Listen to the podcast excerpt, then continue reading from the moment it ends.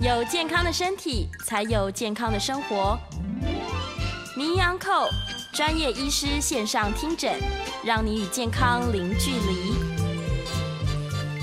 听众朋友早安，这里是 News 九八名医安扣的现场，欢迎您收听我们每个礼拜一到礼拜五早上十一点到十二点播出的这个名医安扣。那同时也有 YouTube 的直播，我是今天的主持人宋燕仁宋医师。那我的节目呢是每个月的第二个星期一啊，所以啊大概一个月跟朋友们在空中相见一次。那每个月我都会谈一个主题，今年是六月十三号，端午节刚刚过后，那应该又是来谈一谈肥胖的时候了啊。啊，上一个月谈到很多肥胖的理论。这个月呢，要想跟大家分享一个，也是一个肥胖理论的应用，但是这个很有趣的题目，我故意把题目定的稍微耸动一点啊，我把它叫做热量胖最新分类。热量胖还可以分类啊，其实呢，我们讲热量这个理论呢，是大家最常用的啊，肥胖不会就是吃太多，动太少，摄入太多，消耗太少，但是。除了这个之外，还有没有其他的方法可以知道更详细的我到底是哪一种热量的摄取方式呢？所以我今天就要跟大家分享一个非常有趣的文章。这个文章呢，把这个热热量啊，因为热量摄取而造成的肥胖，分成这几个题目的呃下面讲的东西，叫做第一个叫做脑袋饿了，你是因为脑袋饿，所以吃太多。第二个是你的情绪饿，情绪它只是说你吃东西太高兴了，你就是要吃才会高兴。第三个呢是肠道饿，我翻成肠饿。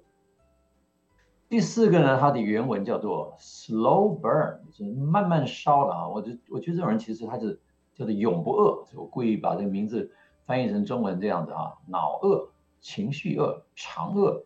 永远不会饿啊，永不饿。那我的题目是问说我是哪一类？那也许呢，听众朋友如果觉得你自己有肥胖问题，你也可以问问你自己是哪一类啊？那我觉得这个还蛮有趣的一个想法。那么，嗯，那谈这些理论呢，为什么要一直在谈呢？其实我一直有一个呃心里的想法，为什么会想要了解各家的理论到底在说些什么啊？那我自己也去钻研过很多理论，也在临床上面试图用很多理论。那我最后的这个心得是这样的，没有一个理论，呃，可以完全解释肥胖这个问这个议题。那每个理论都有它可以用的地方，但是也会碰到撞墙的地方。那第二个是说，你用同一个理论，并不是对所有的人都有同样的效果。第三个更重要的是，很多理论用用用用，到后来好像这个理论就不不行了。可是你用另外一个理论去导入的时候，哎，它就可以做得很好。那我们也知道有一些理论其实。很难长期执行啊，比如说我一直觉得少吃多动是一个非常不容易做到的事情，尤其要长期啊。所以我们其实常常在做这个热量减重的时候，常常会有一句口头禅，就是少吃多动有恒心，就是要持之以恒。偏偏这最后这四个字“持之以恒”对于少吃多动来讲是一个非常大的挑战。所以我就主张呢，这个蓝字的部分就是我认为啊，呃，如果你能够综合的运用各种理论。呃，应该可能比较有效。那如果你可以提出一个符合各种理论的策略，就是你这个策略其实套到热量也符，套到这个我们今天要讲的荷尔蒙论也符，套到什么蛋白质杠杆论也符，套到设定点理论也符合，套到这个心理学的理论也符合，那就最好了啊！如果有这种理论最好。那我还是一样先做一个所谓的非利益宣告的冲突啊啊，或者说利益宣告冲突，因为今天我突然发现，哎，我也许今天讲的题目有点在对。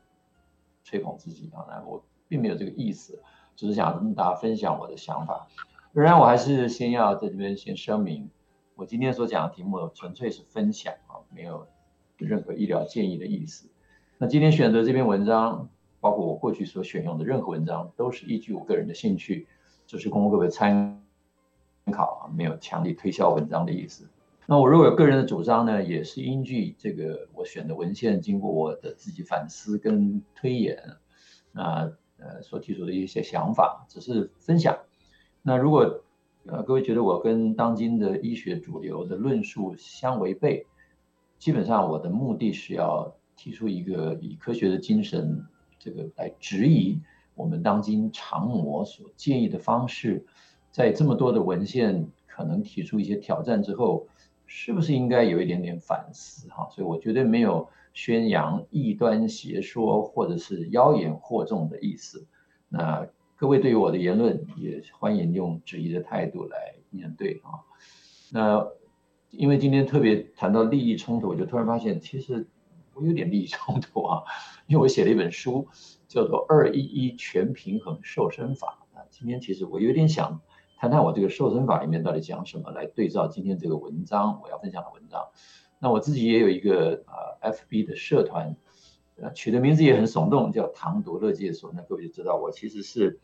比较呃在这个热量之外呢，比较重视所谓糖对于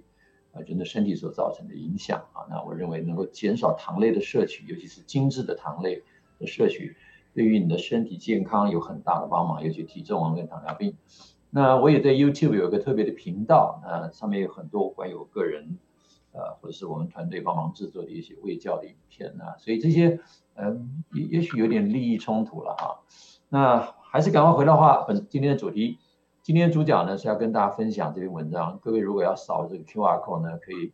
呃扫一下，立刻就可以看到这篇文章。这篇文章的题目叫做 Selection of Anti-Obesity Anti-Obesity Medications Based upon Phenotype Enhances Weight Loss: A Pragmatic Trial in an Obesity Clinic。翻成中文啊，那这个呃，我给各位扫了这个网站，这个这个文章的来处呢是一个网页。呃，你现在用 Google 的话，可以直接把它翻成中文，翻成中文就变成这样子，就是基于表型选择。抗肥胖药物，所以它是一种减重药物，用一个表现型，它把这个人的外观的形状这个特征分成几个形状之后呢，几个形态之后呢，可以有助于体重减轻。它实际上是在诊所的情境之下做的一个实验。可是各位不要以为这个是简单的诊所哈，我给各位看一下这个是第一作者，第一作者叫做 Andres Acosta 哈，安德烈斯阿科斯塔。他所在的位置叫做梅奥诊所 （Mayo Clinic）。Mayo Clinic，它是在它的精准医学 for obesity program 啊，是精准医学专门作为肥胖控制的。那他所在的这个呃小科是肠胃与肝胆科，是在内科系的肠胃肝胆科做的精准医学减重疗程。Mayo Clinic 可真的不是像我初日门诊这样没约门诊，这是。全美 极大极大的医学中心呢、啊，所以这个 clinic 其实应该翻成临床医学中心可能好一点。各位看到这个盾牌就知道它是一个基督教的大的医院啊，它主要的基地在明尼苏达州的 Rochester，其实是一个小城，但是在它的这个 program 几年下来啊，在美国经营大概将近一百年下来，是一个全世界数一数二的医学中心。也是一个数一数二的医学院，它有自己的学生、自己的医学生、自己的护理学生、自己的医科学生、医机械的学生，啊，是一个非常好的医院啊。你看它的 campus 有 Methodist campus campus 啊，这个 Methodist 大家都知道叫卫理公会，所以它是一个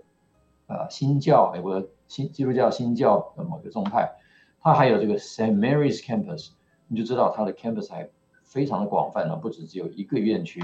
那甚至于在佛罗里达都还有院区，可以知道这不是只有一个单纯的诊所，所以是在他们这个医学中心所进行的一个研究。那研究的主角呢，就是要把这个鸡，把这个肥胖，试图用它的特征，哪些特征就是我们今天要谈的。他把这个特征呢，就横空出世了吧，因为热量摄取不均衡，能量代谢不均衡所导致的热分成 hunger brain。我把它翻译成脑饿，emotional hunger 叫情绪饿，或者是吃了才会爽的那种饿啊。第三个是叫 hunger gut，就是你吃的时候饱，很快就饿了啊。第四个呢叫做 slow burn 啊，它叫做慢燃啊。我我是说这种人其实他从来不饿，他也吃的很少。那当然还有百分之十五左右的不明原因的不明胖，我就翻译成，那大概有这几种。那为什么这样分呢？其实主要的原因呢，还是因为减肥是一个非常困难的事情啊，它比你想象的还难。所以因为比你想象的难啊，这过去这么多年来，过去一百年来，除了热量了，热量论是一个非常大的一个主流的理论之外，其实很多的科学家都试图在热量论之外找到其他的可能的呃因子，能够帮忙做体重的控制。所以我上一集有跟大家提到这个所谓的肥胖长命理论，就是有很多科学家用他的思维角度去做了一些推论。那这本书也是一样，各位可以扫这个 QR code 就可以看得到，这个在上一期的呃讨论各个理论的时候，跟各位大大家稍微分享过。那很简单的，他就认为说，有一些人是一个罪恶的行为，上瘾、时间挤压等等，我把它翻译成中文呢，主要就是这样，原罪啊，可能有些人根本就是。无意改变健康，有些人是食物成瘾，他没有办法戒除；有些人他实在是工作太忙了啊，他这个时间紧缩，他只好随便乱吃。那有些人真的是心理障碍，有一些 eating disorder 啊，他们也许追求健康风潮，也许是一个错误的饮食观念，也许是从小他们的饮食生活习惯导致于他们有心理上的问题，就不断的靠食物来满足或者是补偿某一些东西。那有一些人其实是他们原生家庭就。灌输他们这些观念，或者他们从小爸爸妈妈就是买这些食物给他们吃，他从来都不知道正确的食物是什么。当然，有时候我们也会怪什么食品业者的操弄啊，像食品业者研究出让你吃了就会上瘾的食物啊，食物的配方里面调到你根本无法逃避。那最后还有一个想法就是说，是不是我们现在的整个生活环境，整个整个大环境都变了，导致我们现在是在一个有毒的饮食环境里面。所以本集呢，这个主角文章啊，他就。想要打破这些传统的概观念，或者是运用这些传统观念，对于热量这件事情，可不可以有一些分类的方法，让我们进来的这个的病人，不要所有的人都是用同样的热量方法啊，所有人都是要少食物、负负五百卡啊，可不可以有一些方法是让他们做得更好？那更着重的是，他们希望可以用一个很简单的分类方法来告诉他们怎么用药就可以达到最好的效果。好，那我当然鼓励大家就直接去翻译成中文，但是我自己把翻译的结果，突然发现。我还是建议大家不要翻译哈，因为翻译完之后那个中文看不太懂啊，所以我还是直接用英文，然后用我自己的翻译来跟大家分享这篇文章。那这个四个分类到底是怎么来的啊？我们今天最重要还是想要知道他们怎么分类，分类完之后有没有什么好处？那怎么运用这些分类？对于我们现在台湾的肥胖控制有没有帮忙？尤其对于很多这个运用热量论来帮。客户减重，帮病减重，或者是你你想要用热量的概念来帮自己减重的人，可不可以通过这几个方式来自我分析呢？好，我们先看这个这个啊这篇文章的作者呢，他的立论基础。第一个，他呢首先开宗明义，他就认为所谓的肥胖，它的病理生理学基本原因就是因为能量的平衡问题。对，这跟宋医师的跟我的个人的想法不完全是相同啊。我的我认为。除了能量平衡之外，还有很多其他的因子。但是他们的假设就是说，归根结底就是能量平衡。所以能量平衡呢，这是一个热量论的想法。所以能量平衡不外乎就是摄取跟消耗的问题。所以他把这个摄食这个行为啊，啊，就分成几个啊生理病理的因子。第一个是不是饥饿感太强，他的容易饥饿。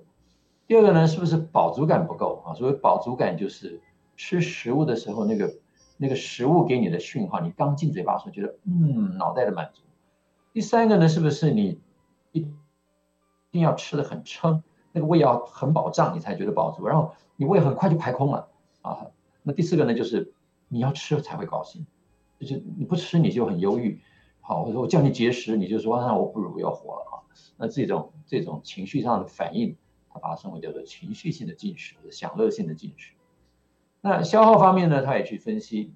是不是因为你的基础代谢率比别人低，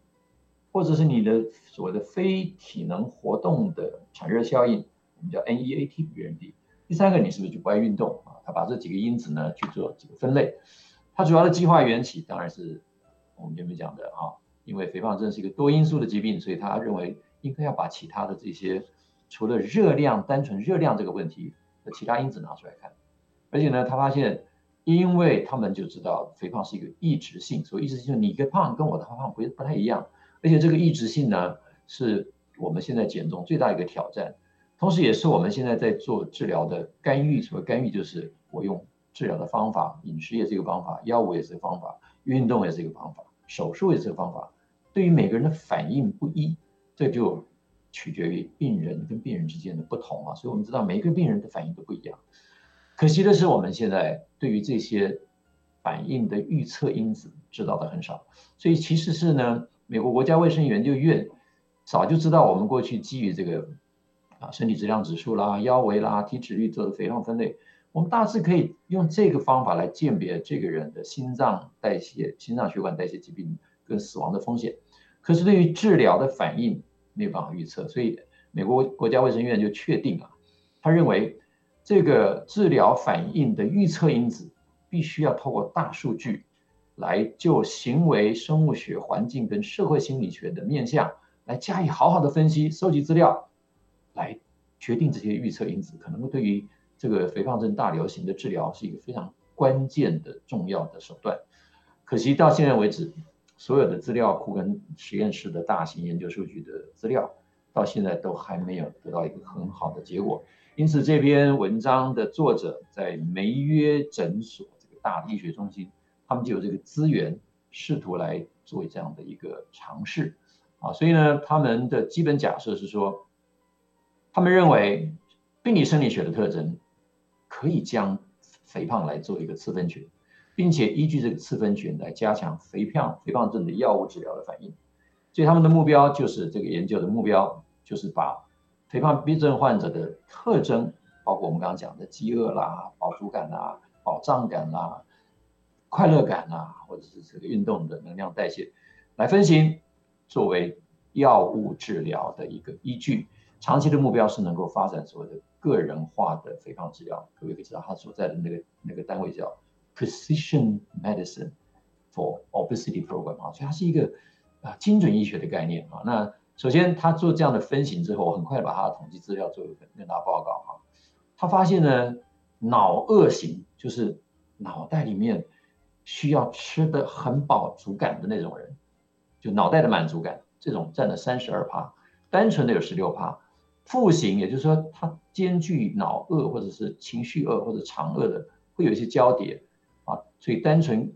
脑饿的就有十六趴，但是可以被归类为脑饿的有三十二趴。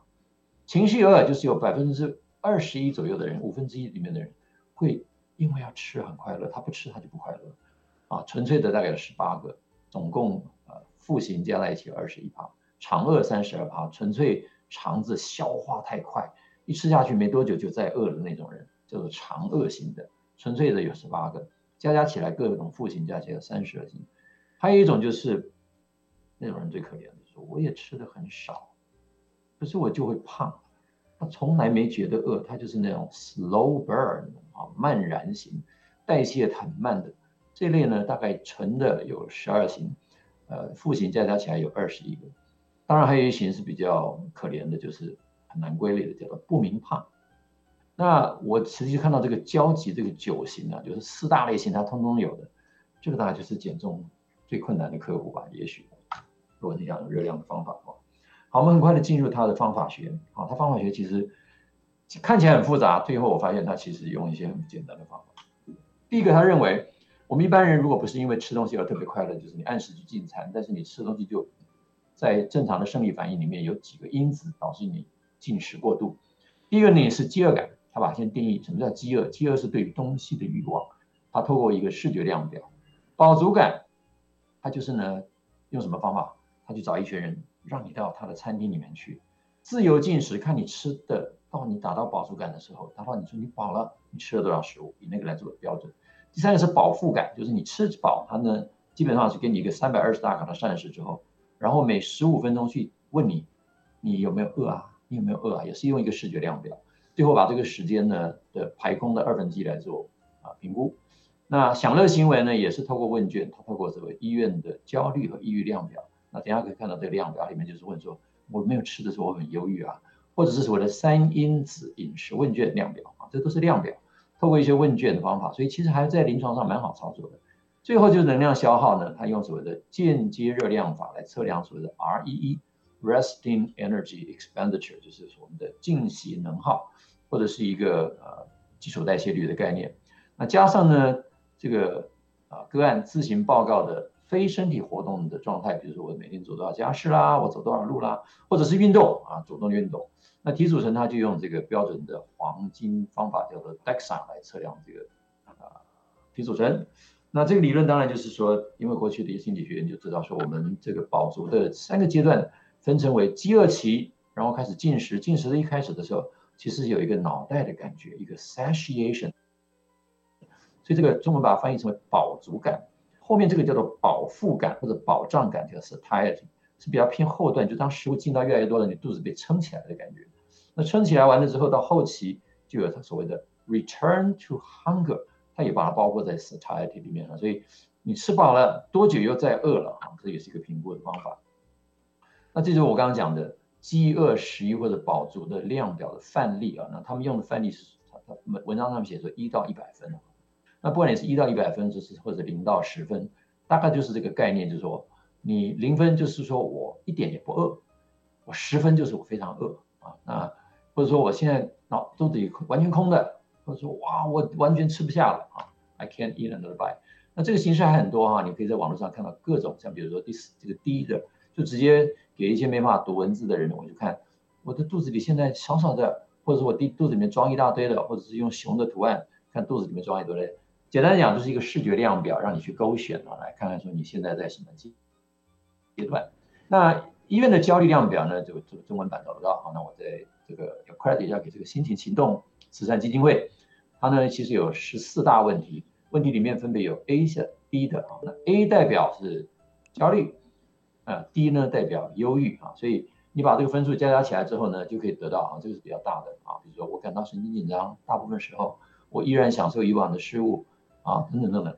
那这个这个就比较像是焦虑与忧郁的量表。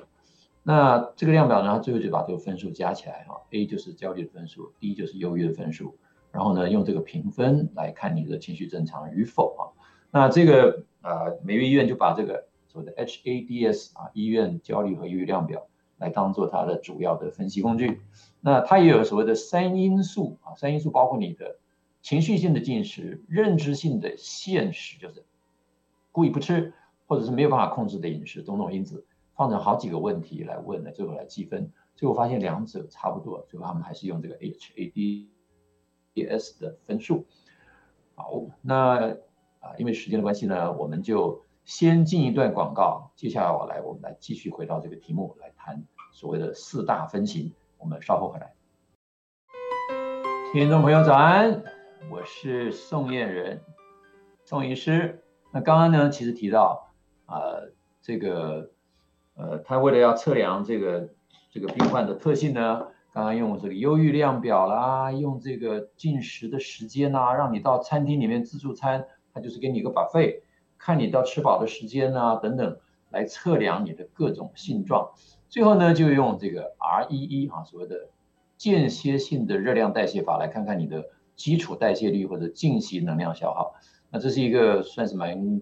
高端的啊，反正就是呃一个测量。呼吸的概念，那什么呼吸呢？有的时候我们用这个来测量呼吸商，呼吸商就代表说你到底是用多少的氧气产生多少的二氧化碳。那大部分来讲说，如果你产生的二氧化碳跟氧气的比例说越接近一，代表你是用碳水的；如果越接近零点七呢，你是用脂肪的。这是用我们用呼吸商的概念来看你是脂肪代谢多还是碳水代谢多。但是用这个方法呢，也可以透过这个公式。来计算所谓的能量消耗，细节我就不讲了啊。其实我们其实很想花一集来谈谈这个 REE 的问题啊，也就是说这个测量到底有多精准。那反正不管现在是呃等于说热量评估这个领域的人最喜欢用的黄金标准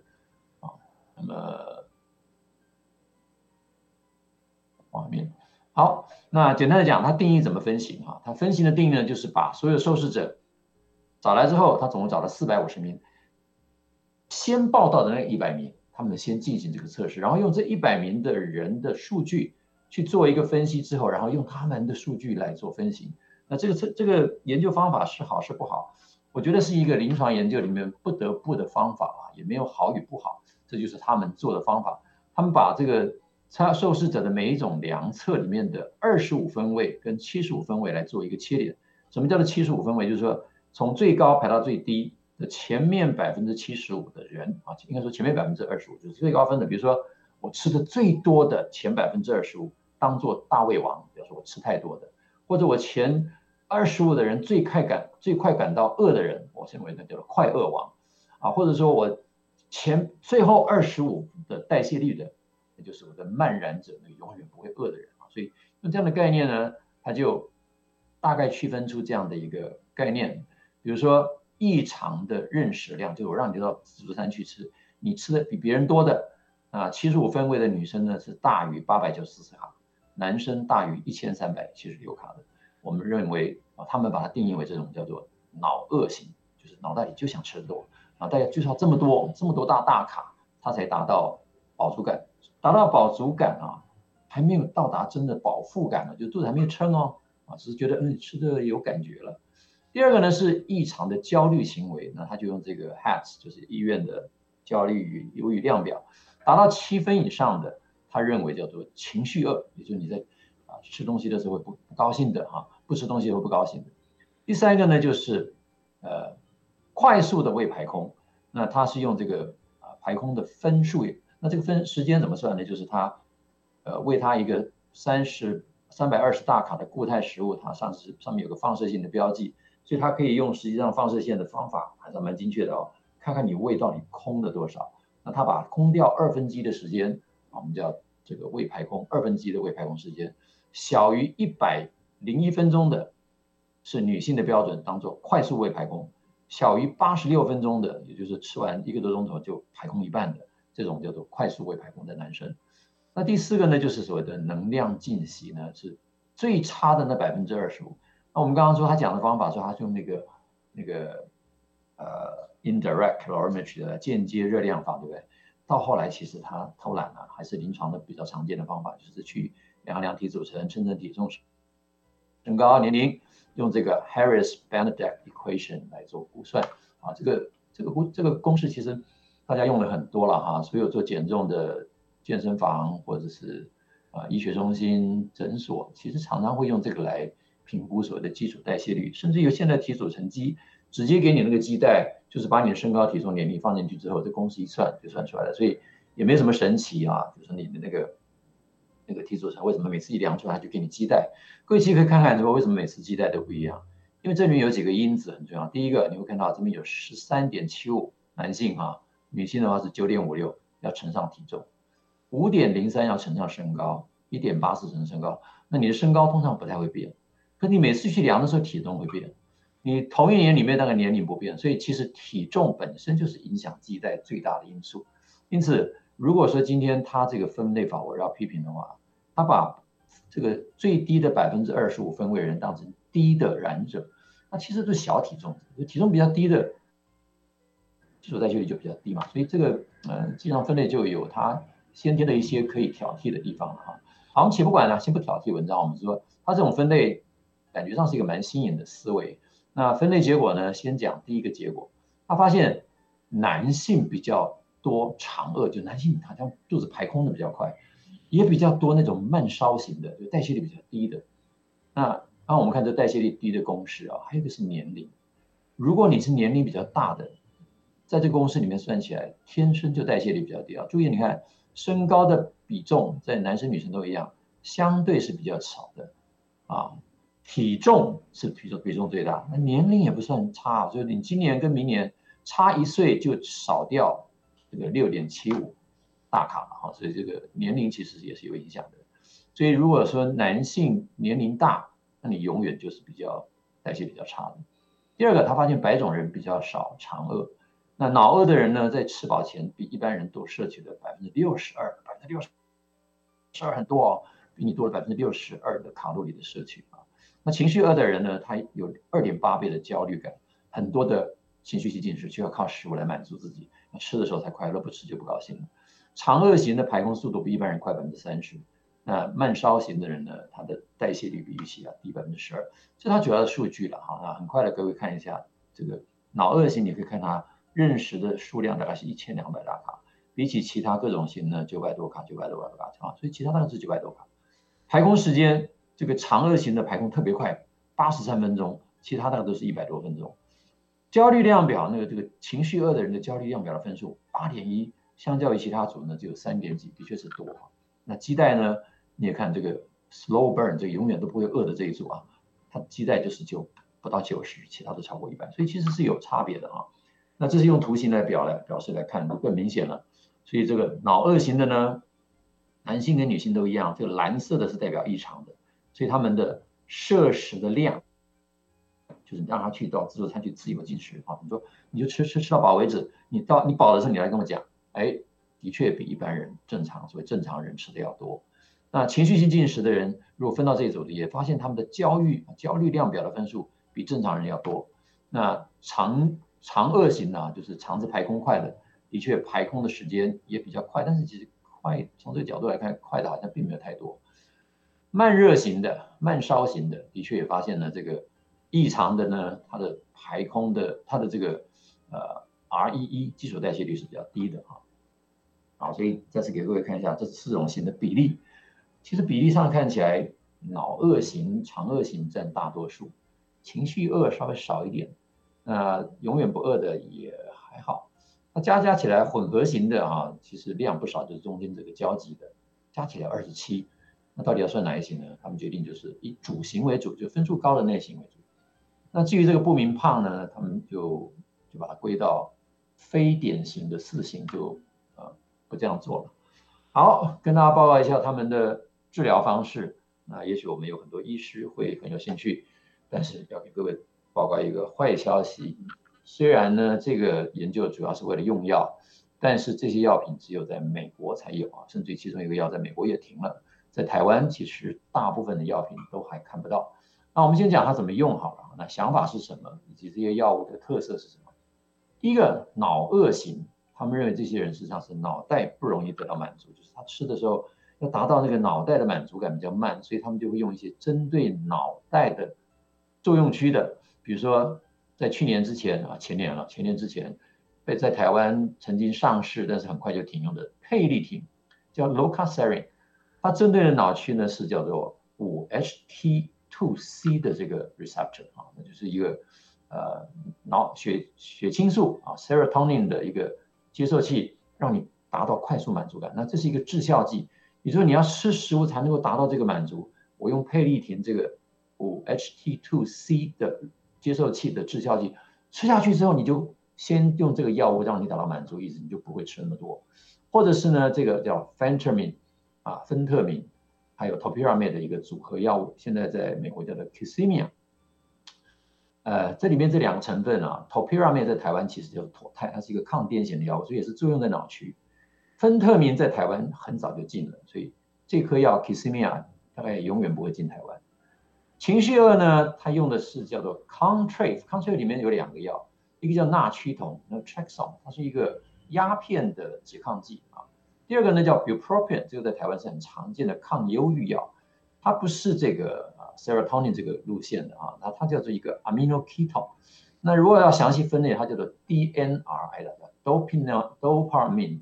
还有这个呃，NDI 叫 Norepinephrine Dopamine 的 receptor reuptake inhibitor，就是多巴胺跟正肾上腺素的回收的抑制剂，所以呢可以稳定情绪哈，反正就是抗忧郁药，所以稳定他情绪之后，他就不会情绪了。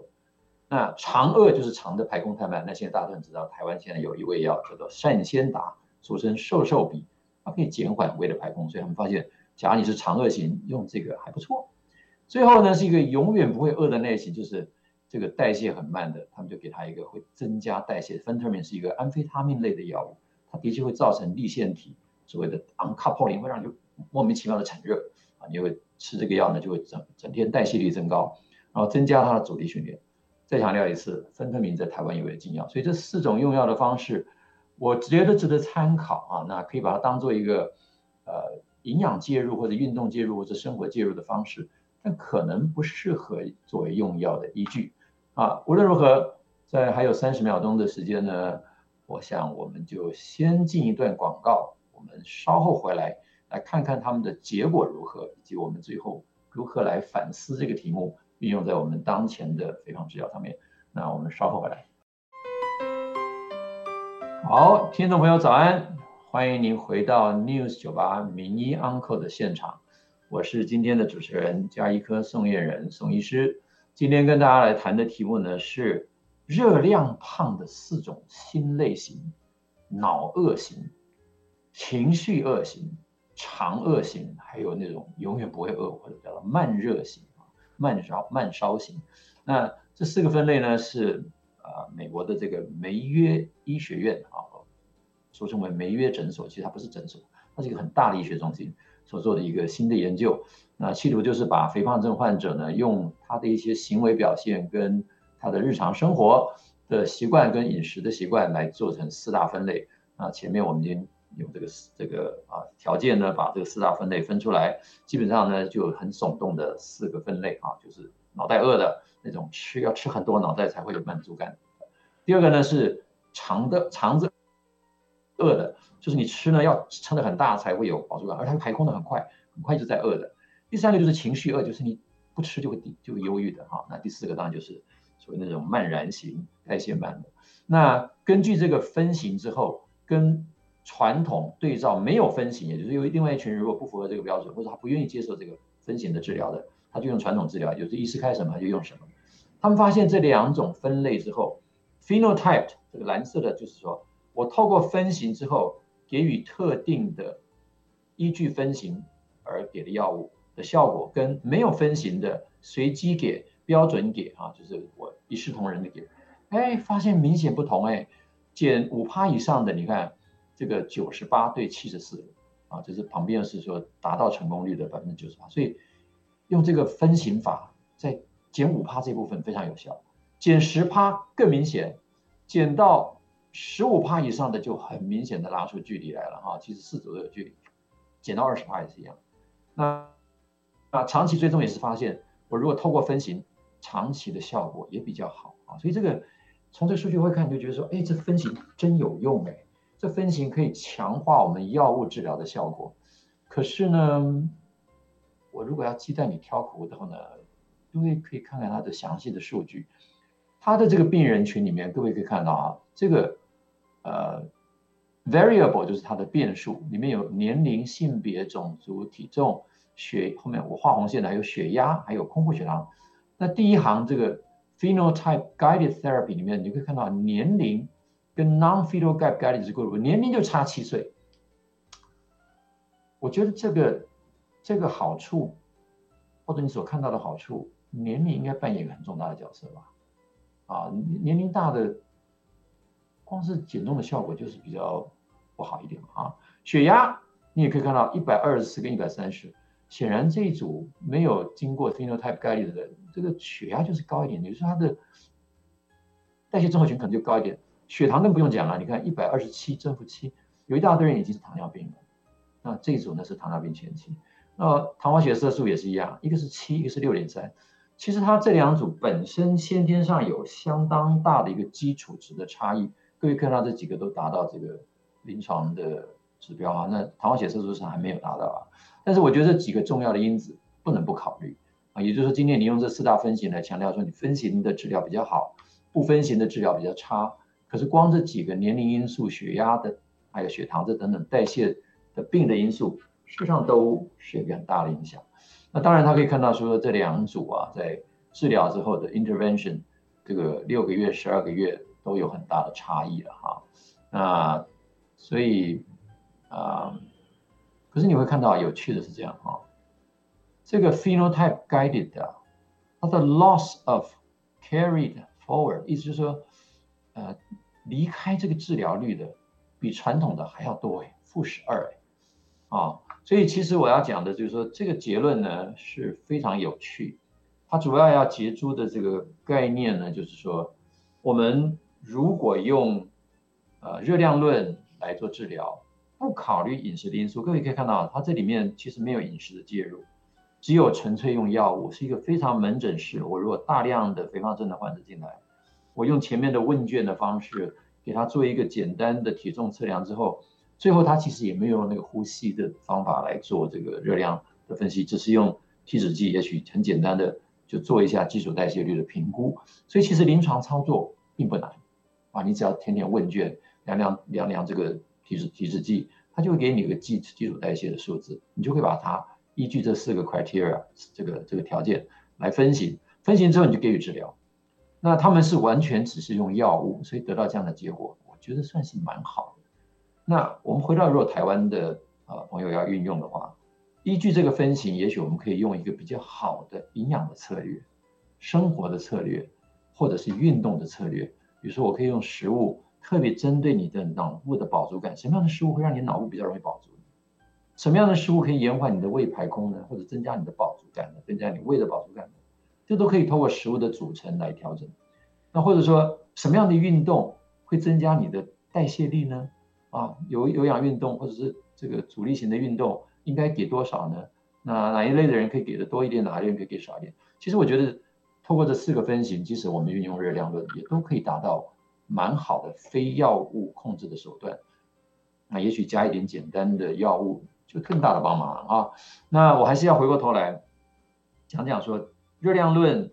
呃，是一个很主流的论述，但是这些年来其实有很多新的论述。那我上一集 PK 这个糖尿病理论所主要呢，我比较两个理论啊，左边的这个呢是叫 Kevin Ho 他的能量平衡论，右边呢则是这个啊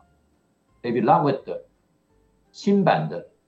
碳水胰岛素说，就是我比较常用的胰岛素论。其实现在我是我是一个综合论者哈，我我也不谈只有胰岛素，我谈很多这里面的话题。我们来看一下这个大脑呃这个这个新能量平衡论。其实 Kevin Ho 非常强调大脑的饱足感，他认为呢，其实无处不在的廉价方便、能量密度高、高加工的食物，吃的量让你变得很大，而且里面是含高脂高糖，并且是低蛋白低纤维的这种食物会对脑袋。产生非常强的一个奖赏的讯号，使得你食物摄取量增加。那吸收血量增加，进入血中的燃料也增加，当然储存量也就增加。同时呢，这边还透过胰岛素跟其他荷尔蒙，它也没有中没有说不是哦。同时在胃的地方还有很多肠道的荷尔蒙跟象形的迷走神经。所以 Kevin Ho 其实也是一个脑袋跟荷尔蒙跟能量平衡的一个综合论者。那碳水胰岛素说更是不要谈的，这个新版呢。更是非常强调，当然它强调的还是所谓的高升糖负荷的食物，他也特别把果糖的角色拉出来，对于脂肪直接的影响，对于胰岛素阻抗直接影响。那对食物里面，也对肠泌素等等影响，同时对我们的荷尔蒙、胰岛素跟生长素的比例的影响，而透而且透过这个食物的膳食内容的这个蛋白质的品质，会对很多的胰岛素所主导的肌肉、脑袋跟脂肪的敏感度的差异。导致我们热量的啊趋向不同，同时呢，这里也受到体能活动、膳食种类以及中枢自序神自律神经，甚至于连遗传因子、周产期的因子啊，周产期因子就是你是肠道产还是剖腹产，或者是呢肠道菌丛、微量营养素、其他的环境因子，种种都考虑在内。所以这其实某种程度来讲，你是你是一个修正的综合论。那最后的基准当然有很多的可以探讨。所以 David Loveett 提出这个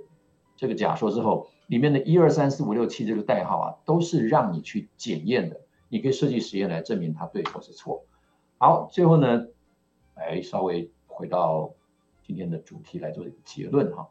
那今天分享这个题目呢，是第一个非常呃震撼的，看到这篇热量论的新的论述，他用这样的一个方式来做呃四个表型的分类，我觉得很有创意，很有参考价值。那事实上，我们可能都会拿来稍微思考一下，并到我们的其他综合论。那我还是要提啊，新版的这个碳水化合碳水化合物胰岛素说，其实除了强调胰岛素阻抗的角色之外，但是涵盖了更多其他的神经荷尔蒙的正负回馈机制，并且考虑了很多其他饮食的因子，包括果糖，也包括我们的神经系统的调节，包括自律神经，所以跟情绪也是有关。包括甚至于肠道菌丛等等多种因素，那能量平衡说一样强调天然食物。那我比较想要讲的是说，这么多的理论，有没有一种饮食的策略是符合所有的理论？这样是不是可以达到更好的成功率呢？那我就大胆的来提出说，我们的这个我我们诊所运用的二一一加一六八这种概念，说不定可以符合所有理论。第一个热量，它可以轻易达到少热量。第二个胰岛素，它可以降低胰岛素的刺激，提高生长素的作用时间。第三个，我们强调非常强调原型食物，而且我们强调蔬菜一半，所以对肠道菌丛有很好的作用。二一也强调运动，也强调静坐啊，所以其实它算是一个综合所有理论都可以达到一点点的啊。这是我们的啊糖毒乐戒所的朋友他所分享的食物，你看几乎都是天然食物啊。那我的书这书我书里面也讲到说，其实不是只有吃而已，运动也是很重要。那这个啊网社团里面大家分享的食物几乎都是天然食物，同时呢分享菜谱，他如果是新同学，会请大家指教。那运动也变成大家分享目标，所以这样的一个方法，各位会不会觉得啊、也是一个还不错的方法呢？所以今天的分享就跟大家讲到这里啊，减重很难啊，运用一个理论可能会撞墙，那这个时候我建议你可以思考别的理论。那如果有一个策略它可以符合所有理论，说不定会是一个啊成功率比较高的方法。好，今天就跟大家分享到这里，我们下个月。再见，拜拜。